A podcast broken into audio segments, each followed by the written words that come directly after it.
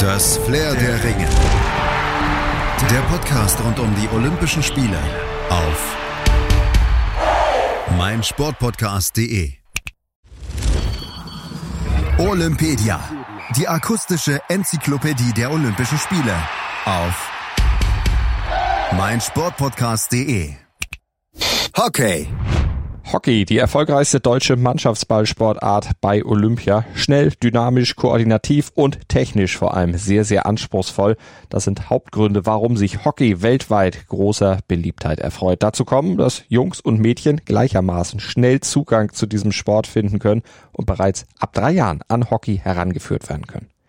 Und das begeistert, und zwar nicht nur die beiden U21-Nationalspielerinnen Feline Bolle und Selina Müller, die im Tinongo-Podcast hier auf meinsportpodcast.de von ihrer Sportart regelrecht schwärmen. Es ist eine Mannschaftssportart, die schnell ist, ähm, die kein Fußball ist und es sieht einfach schön aus. Ja, auf jeden Fall. Es gibt nichts Schöneres, als mit seinem Team auf dem Platz zu stehen, einfach weil man seine Freunde um sich hat und ähm, ja, es einfach super viel Spaß macht. Ja, man hat eben diesen Ball mit dem Laufen und äh, ja, genau, eben nicht Fußball. Hat aber viele Parallelen zum Fußball. Gespielt wird auf Kunstrasen oder Rasenplätzen mit je zehn Feldspielern und einem Torwart. Und auch in der Halle mit dann allerdings kleinerer Mannschaftsstärke.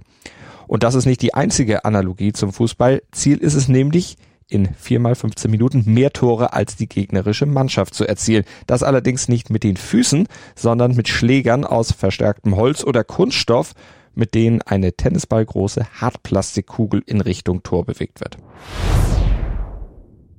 Urformen der Sportart gab es bereits vor 5000 Jahren in China, Persien und Indien. Und offenbar auch im alten Ägypten. 4000 Jahre alte Schnitzereien zeigen Spieler, die sich mit Schlägern um einen am Boden liegenden ballähnlichen Gegenstand streiten. In der Mongolei wurde vor etwa 1000 Jahren ein ähnliches Spiel etabliert und aus dem Mittelalter sind Schriften erhalten, die Ballspiel thematisieren, das mit gekrümmten Stöckern gespielt wurde. Aus diesen Anfängen und Vorläufern entwickelte sich dann im 19. Jahrhundert das uns noch heute bekannte Hockeyspiel. Auch wenn man immer wieder anderes hört, das Verletzungsrisiko beim Hockey ist eigentlich relativ gering, zumindest nicht größer als bei anderen Mannschaftssportarten. Muskel- und Gelenkverletzungen sind natürlich auch hier nicht auszuschließen. Verletzungen durch das Material aber, also durch den Schläger oder den harten Ball, treten dagegen relativ selten auf. Das liegt vor allem auch daran, dass die Hockeyregeln mögliche Gefährdungen der Spielerinnen schon im Vorfeld gering halten. Hockey ist nämlich eigentlich ein körperloses Spiel. Gegenspieler dürfen weder geblockt noch abgedrängt werden und das ist auch ein Grund, warum Hockey bedenkenlos in allen Altersklassen gespielt werden kann.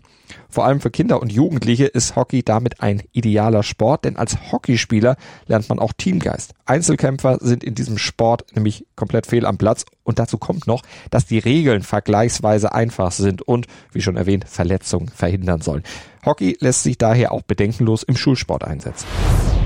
Ziel des Spiels ist, den Hockeyball ins gegnerische Tor zu schießen. Dabei gilt es, ein paar Regeln zu beachten. Ein Torschuss darf nur innerhalb eines markierten Schusskreises vor dem Tor abgegeben werden.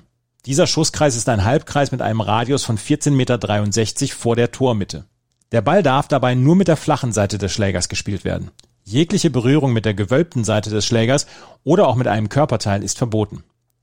Lediglich der Torwart darf den Ball auch mit dem Körper abwehren. Der Ball muss flach über das Spielfeld geschoben werden, für den Torschuss darf er hochgeschossen werden. Nimmt ein Spieler einen hochgespielten Ball an, dürfen ihm die restlichen Spieler bis zu einer sicheren Annahme nicht näher als fünf Meter kommen. Eine Besonderheit im Hockey ist die Strafecke. Die wird bei leichten Regelverstößen der verteidigenden Mannschaft im Schusskreis oder bei groben Regelverstößen auch außerhalb des Schusskreises verhängt. Die angreifende Mannschaft darf dann von einer Markierung neben dem Tor den Ball ins Feld bringen. Der Ball muss zunächst außerhalb des Schusskreises gestoppt werden, ehe er dann innerhalb des Schusskreises der Torschuss abgegeben werden darf. Die verteidigende Mannschaft darf zur Abwehr einer Strafecke nur vier Spieler plus Torwart auf Höhe der Torauslinie neben oder in das Tor stellen. Schwerwiegende und absichtliche Regelverstöße im Schusskreis, wenn also zum Beispiel regelwidrig ein Tor verhindert wird, werden mit einem 7 Meter bestraft. 1908 wurde erstmals olympisch um Medaillen gekämpft, 1920 erneut, 1924 dagegen schon wieder nicht mehr. Der Grund damals, das IOC bemängelte, dass es keinen Hockey-Weltverband gab. Das wurde als Konsequenz dann geändert und seit 1928 in Amsterdam ist Hockey fest im Zeitplan der Spiele verankert. Die Frauen gründeten 1927 ihren eigenen Weltverband, der erst 1982 mit dem Herrenverband unter dem Dach der FIH fusionierte, zwei Jahre nach der Olympiapremiere von Frauenhockey. Und die dominierende Hockeynation bei Olympia war zunächst Indien.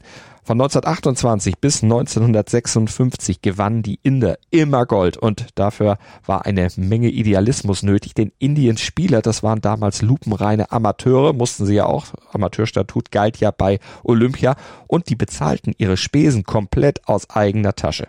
1960 beendete Pakistan dann die Serie des Nachbarlandes. Pakistan war zwischen 1960 und 1984 mit drei Goldmedaillen und drei Silbermedaillen die bestimmende Kraft des Sports.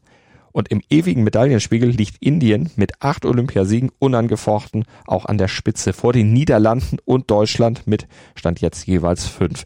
Die deutschen Herren gewannen 1972, 92, 2008 und 2012 und die deutschen Damen, die sicherten sich 2004 die Goldmedaille.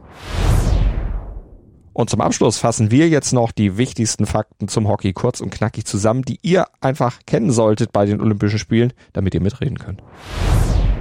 Die zwei Entscheidungen im Hockey fallen in Tokio zwischen dem 24. Juli und 6. August im Oi Hockey Stadium. Je zwölf Teams sind bei den Damen und Herren für die olympischen Wettkämpfe qualifiziert. In Rio de Janeiro vor vier Jahren hatte Deutschland zweimal Bronze gewonnen. Die Goldmedaillen waren bei den Herren an Argentinien und bei den Damen an Großbritannien gegangen. Die Silbermedaillen holten Belgien bei den Herren und die Niederlande bei den Frauen. Sowohl Argentinien als auch Großbritannien waren bei ihren Olympiasiegen 2016 Ersttäter. Neben einer gelben und einer roten Karte gibt es im Hockey auch noch die grüne Karte. Der Referee zeigt sie als persönliche Strafe bei unsportlichem Verhalten, also bei Fouls oder bei verbalen Entgleisungen. Der Spieler gilt als verwarnt und muss für zwei Minuten das Feld verlassen. Pro Mannschaft können maximal drei grüne Karten gezeigt werden. Ist das Kontingent aufgebraucht oder hat ein Spieler bereits eine grüne Karte erhalten, bekommt er eine Zeitstrafe von mindestens fünf Minuten aufgebrummt. Soweit zum Hockey. Verfolgt auch gerne unsere weitere Olympia-Berichterstattung auf meinsportpodcast.de. Abonniert Olympedia und Flair der Ringe mit dem Podcatcher eurer Wahl oder bei iTunes und verfolgt die Olympischen Spiele auf Deutschlands größtem Sportpodcast-Portal hier auf meinsportpodcast.de. Wir haben für euch Sport für die Ohren rund um die Uhr. Das Flair der Ringe. Der Podcast rund um die Olympischen Spiele auf meinsportpodcast.de